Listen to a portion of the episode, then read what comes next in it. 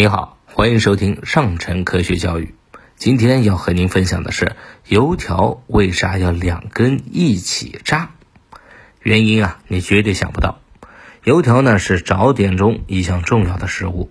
关于油条，网上有一个有趣的说法，引起了大家的关注：油条要两根一起炸才能充分的膨胀，而单根的油条根本炸不起来。这种说法会被大家认同吗？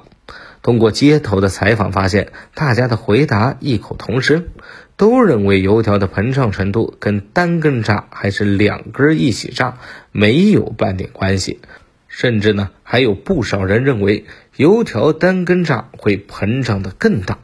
事实真的是这样吗？用同样的面，分别以单根、双根的形式下锅炸，看看究竟会怎么样。首先呢，实验平时。最常见的双根油条，只见双根油条下锅以后开始膨胀，仅仅过了一会儿呢，就浮上了油面上，颜色呢也开始慢慢的由白变黄。炸油条的师傅就介绍说啊，油条在炸的期间一定要用一双筷子不停的翻转，等到油条炸至金黄就可以出锅了。此时呢。炸好的双根油条膨胀的非常大，色泽金黄，吃起来酥香可口。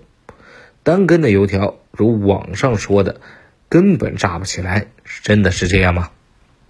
单根油条下锅以后啊，沉在锅里好一会儿才会浮到油面上。师傅同样用筷子不停的翻转，虽然也有膨胀的迹象，但是膨胀了一会儿呢，就停止不动了。膨胀的速度也不如两根一起炸的明显。当单根油条表面呈金黄色以后，就可以把它捞出锅了。这时，炸好的油条又细又长，看起来像根棍子，膨胀度呢还没有双根油条的一半。这个问题就来了：为什么用同样的面、同样的油炸出来的油条会有这么明显的区别呢？北京交通大学物理系教师陈真就给我们做了介绍：油条的膨胀是因为油条和和面的时候加了一些可食用的蓬松剂，原理就是在油条在加热的过程中，里面的蓬松剂会产生很多的小气泡，来让整个油条膨胀起来。